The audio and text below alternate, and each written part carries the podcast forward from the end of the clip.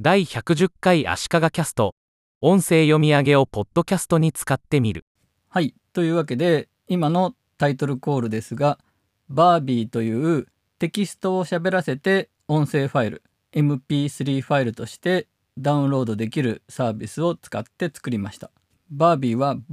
VERBY です。テキストを読み上げるというのは Mac でも iPhone でも標準機能でできますし、それなりのクオリティというのも分かっているんですが、このバービーというサービスを見つけて、ポッドキャストにこれを活かせるんじゃないかと思ったんですね。これ、女性の声でも読み上げられます。第110回足利キャスト。音声読み上げをポッドキャストに使ってみる。じゃあ、ポッドキャストにどう音声読み上げを活かすかということですけども、自分の発言じゃない部分、引用部分とかを読ませるのにいいんじゃないかということで、例えば最近ツイッターでこの足利キャストについてコメントしてくれてる人とかがいて、すごく嬉しいんですけども、例えば、最近聞き始めた足利キャストは本当おすすめ。便利なウェブサービスやアプリの紹介 iPad などの活用法を紹介してるポッドキャストで毎回一つのテーマを取り上げ。1話が約67分と短めなのでちょっとした隙間時間に聞くのもちょうど良いかと更新も頻繁なんてツイートがあったりして喜んでいます。これは Q さんという方のツイートです。自分が読むには照れくさいようなものも喋らせることができていいですよね。あとニュースを読ませてそれについてコメントするというのも考えました。LINE オープンチャット違反行為の取り締まり強化。ユーザーには通報呼びかけ。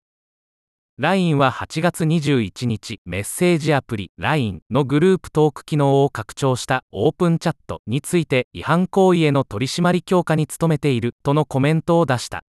スタンプ連打や出会い目的の投稿などの違反行為に対し措置を講じると改めて強調。児童ポルノを含む不適切な投稿には警察への通報など厳しい対応を行うという。ということで以前足利キャストでも紹介した LINE の新サービスのオープンチャットですけどもスタートしたのはいいんですけども出会い目的だとかよからぬ目的で使っている人が多くて対応はしてるんですけども追いつかないような感じで非常に今問題になっていますね。オープンチャットのトークルームで検索を許可しているのは検索で探せるんですけども今は問題が多いということで検索機能自体がストップしている状態です。こんな感じでニュースを読ませてそれに対してコメントするという使い方の例でした。あと Q&A の Q の部分を読み上げてもらう。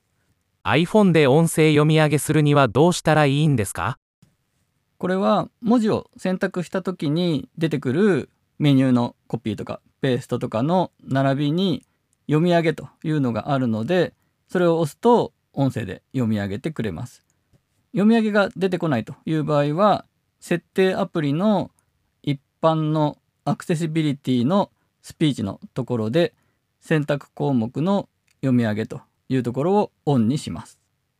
声を変えることができるの？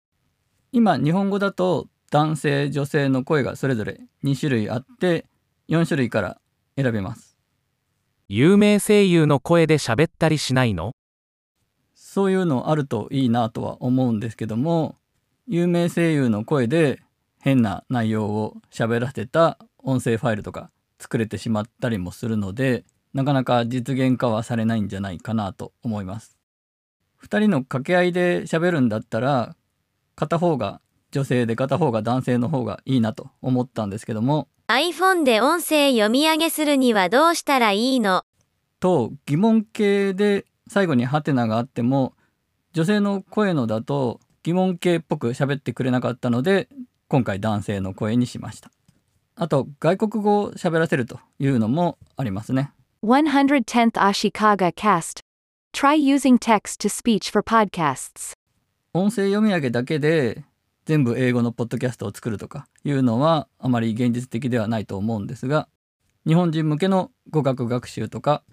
IT 用語で英語でどう読むかわからないものを読み上げてもらうというのはありかと思いました。ちなみに音声読み上げテキストを喋らせることを英語では Text to Speech と言って TTS と略されます。逆に音声を認識してテキストに変える方はスピーチトゥテキストで STT です。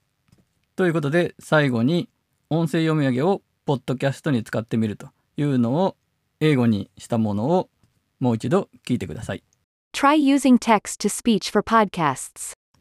というわけで音声読み上げをポッドキャストに使ってみる実験でした。